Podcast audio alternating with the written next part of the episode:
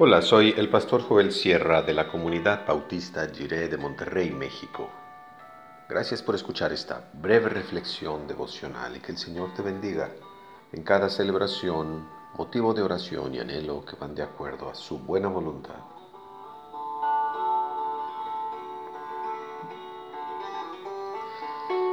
Reconciliación incomparable.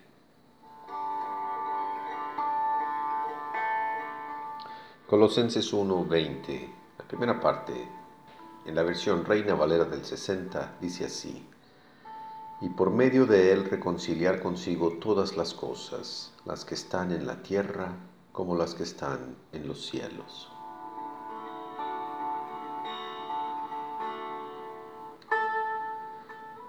En este texto bíblico, pequeño segmento del himno a Cristo que se encuentra en Colosenses 1, encontramos tres detalles de la reconciliación incomparable que Dios ha realizado en el Evangelio. Lo primero que observamos es que la reconciliación con Dios ha sido realizada por medio de Cristo. Nos referimos a toda la historia de Cristo, sus palabras y actitudes, sus encuentros, milagros y enseñanzas, su muerte, resurrección y ascensión, toda la historia de Cristo es la reconciliación que Dios realizó con el mundo. Cristo es la figura central, pues está en el lugar de contacto y mediación entre Dios y nosotros. Cristo es mediador, es el que escucha a, a un lado y al otro para realizar la reconciliación entre nosotros y Dios.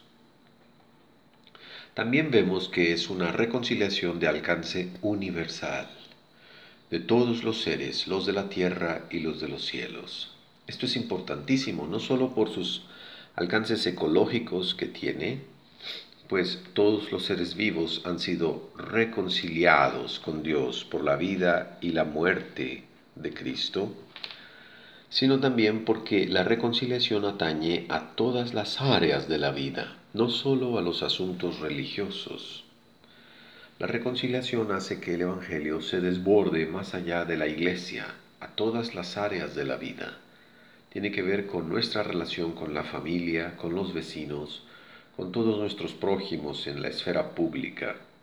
Tiene que ver con nuestra relación con el barrio, la ciudad, el país y el mundo. Además, hay una especie de orden en esta reconciliación. Va a partir de la tierra y llega hasta el cielo. Es un orden opuesto al de la primera estrofa, en la que dice que por medio de Cristo Dios ha creado todas las cosas, las de los cielos y las de la tierra. Aparentemente, en la creación, se ha mostrado la gracia de Dios que ha ordenado todo el cosmos ha comenzado en los cielos y ha culminado en la tierra. Pero en la reconciliación el orden está invertido. Es un asunto que se define primero en la tierra, es un duelo ganado en la tierra, es una victoria obtenida en la tierra, en la vida y la muerte de Cristo. Y a partir de esa victoria de Cristo, de esa historia de Cristo en la tierra, se tienen alcances que llegan hasta el cielo.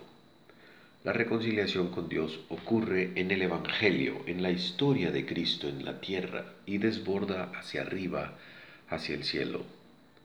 Por eso la fe cristiana pone tanta importancia en la historia, en la biografía, en lo que ocurre cotidianamente en nuestro caminar porque ahí es donde se manifiesta la reconciliación con Dios.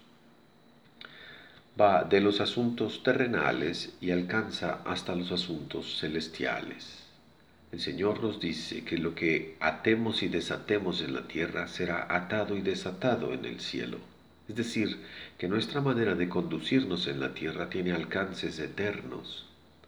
Lo que hacemos aquí repercute allá, Sembremos para la eternidad, guardemos tesoros en los cielos, Invirtamos la vida en lo que sí permanece, con los pies en la tierra y el corazón en el cielo.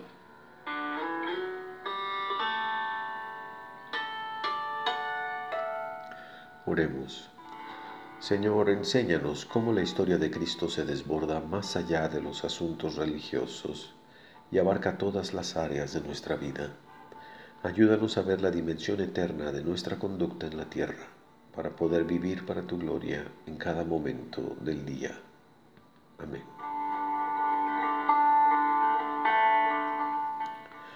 La verdadera sabiduría consiste en considerar el inmenso amor de Dios por la humanidad.